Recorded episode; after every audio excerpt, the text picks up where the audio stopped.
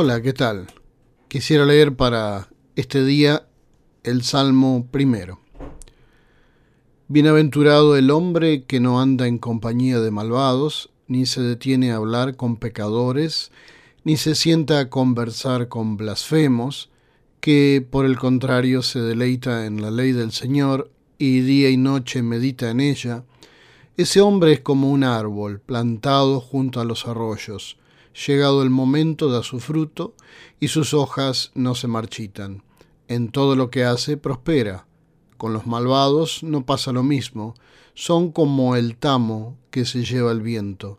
Por eso los malvados y pecadores no tienen arte ni parte en el juicio, ni en las reuniones de los justos.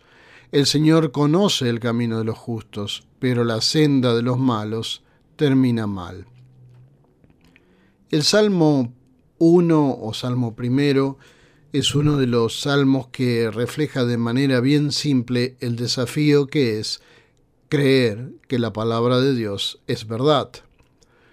Vemos de forma simple las consecuencias de las bendiciones y las maldiciones de creer o no creer en la palabra de Dios.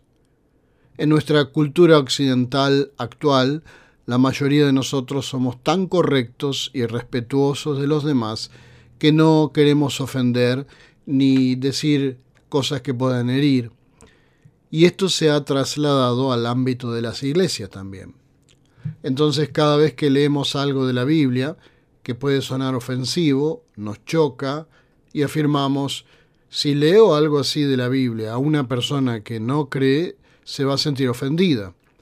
Además Jesús es bueno, él siempre predicó sobre el amor. Y así erróneamente comenzamos a hacer cenar pasajes de la Biblia o los omitimos pues no queremos ofender. Y por eso hasta algunos llegan a afirmar, bueno, tenemos que reinterpretar la Biblia o hay que reinterpretar la Biblia. Pero eso es un error, porque la Biblia y especialmente los Evangelios no están para condenar, están más bien para salvar. Cada vez que leemos en la Biblia sobre maldiciones para aquellos que no están en Dios, no se trata de decir que Dios o los cristianos queremos condenar, sino más bien mostrar que Dios nos da la oportunidad de una vida de felicidad, bendición y de salvación eterna. ¿Qué más correcto que eso? Pero claro, claro está, nosotros creemos que esa es la verdad de Dios, la pura verdad. Pues Jesús dice, yo soy el camino, la verdad y la vida. Dependiendo del círculo donde nos manejemos, podremos ver más o menos del tipo de opinión que la gente tiene frente a Dios. Para mí, en mis años de pastor, siempre ha sido un poco difícil ver la verdadera opinión que la gente tiene hacia Dios y la iglesia a no ser que no sepan que yo soy un pastor. Por lo general la gente dice creer en Dios, aunque hay pocos practicantes de la fe y menos gente que quiera comprometerse con la iglesia de Jesús. ¿Y por qué es eso así? En primer lugar, o una de las razones diría yo, porque vivimos en una sociedad crítica de la Biblia, crítica de los errores cometidos en la historia por la iglesia crítica por la hipocresía de los cristianos mostrada también en la historia de la Iglesia, y eso hace que se genere un odio hacia la Iglesia y hacia los cristianos o creyentes.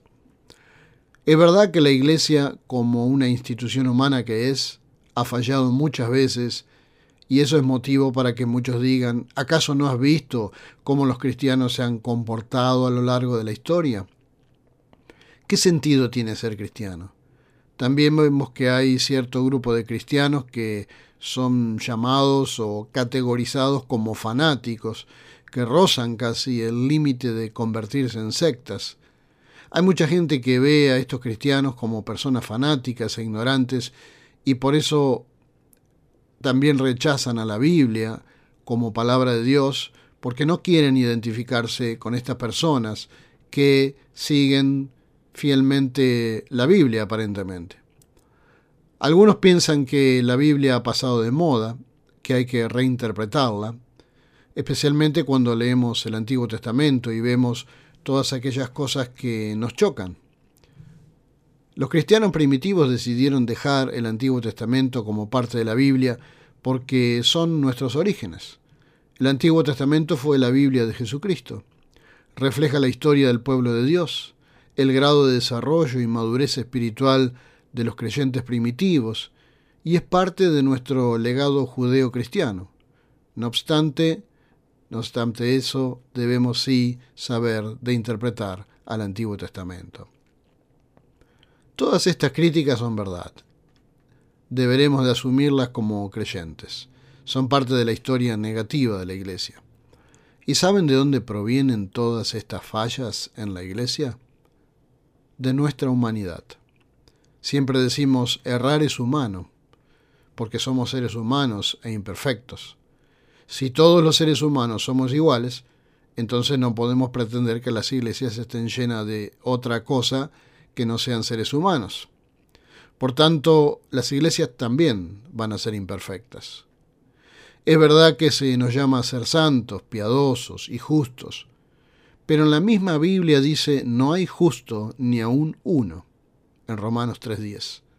La diferencia entre las personas que van a la iglesia y las que no es que las personas creyentes están redimidas, es decir, han sido salvadas es decir, han entregado su vida a Cristo, creyendo en Él como el Hijo de Dios, y comienzan a aprender la voluntad de Dios puesta por escrito en la Biblia. El otro día leí un pensamiento del actor Denzel Washington que dice, hay personas a las que nunca les caerás bien, porque tu espíritu irrita sus demonios. Y en parte eso también se aplica para los cristianos. Hay mucha gente que simplemente rechaza la palabra de Dios porque hay una influencia no humana que hace que rechacen todo lo que es de Dios. Más allá de todas las críticas conocidas y entendibles hacia la iglesia y hacia los creyentes. Y esa es una dimensión espiritual de nuestra vida como creyentes. Por eso, más allá de todas las críticas que podamos escuchar frente a la Biblia y a los seguidores de la Biblia, hay una influencia que nosotros cristianos no podemos negar, que está presente en nuestra realidad. Es la presencia del enemigo, llamado también diablo. Quizás en otro momento podría predicar sobre este tema más en concreto. O el príncipe de este mundo, también llamado, que Jesús mismo reconoció. Recordemos las tentaciones de Jesús en Mateo capítulo 4. Y también cuando Jesús mismo nos dice, refiriéndose al diablo, cuando habla mentira, habla de lo que él es propio, porque es mentiroso y padre de la mentira. O como cuando el apóstol nos dice, porque no tenemos lucha contra sangre y carne, sino contra principados, contra potestades, contra los gobernadores de las tinieblas de este siglo, contra huestes espirituales de maldad en las regiones celestes. O también sean prudentes y manténganse, manténganse atentos, porque su enemigo es el diablo, y él anda como un león rugiente buscando a quien devorar. La marca de pertenencia a Cristo es haberle aceptado, como dije, y comenzar a pertenecer a su redil. Eso nos hace redimidos o salvos. A partir de ese momento comenzamos a aprender cómo vivir como creyentes para poder agradar a Dios. ¿Cómo podremos agradar a Dios si no somos perfectos? En primer lugar, agradamos a Dios con nuestra fe en Él y con nuestro respeto por la palabra de Dios. El camino del creyente es un proceso, no es algo que de un día para el otro nos convertimos en perfectos cristianos. Es un camino hacia la santidad que en muchos puede llevar toda una vida sin siquiera alcanzarlo. Pero porque Dios es bueno, somos salvos y nos acepta como somos. Pero no obstante eso, debemos convertirnos en creyentes. El aceptar a Jesucristo como Hijo de Dios y confesar nuestro pecado a Él y comenzar a vivir nuestra vida de acuerdo a su palabra que está puesta por escrito en la Biblia. Ese es el primer paso y el paso esencial para la salvación. Y ahora volvamos al Salmo primero. El hombre que por el contrario se deleita en la ley del Señor es como un árbol plantado junto a los arroyos, da su fruto y sus hojas no se marchitan, en todo lo que hace prospera. ¿quiénes son los que prosperarán? ¿Los perfectos? No, los creyentes, los que han aceptado a Cristo, que le aman, creen en su palabra, son parte de su redilla y hacen todo el esfuerzo posible para agradar al Señor y reverenciar su palabra, sin que esto signifique que seremos condenados por nuestras imperfecciones, sino más bien salvados por nuestro amor a Cristo. Leí un pensamiento de C.S. Lewis que decía, la integridad es hacer lo correcto cuando nadie te está mirando. De eso se trata ser justos, como en el Salmo primero. Agradar a Dios con nuestro corazón, reverenciar su palabra con nuestro corazón, porque le amamos a Él por todo lo que Él ya hizo por nosotros. Les deseo que tengan una hermosa semana.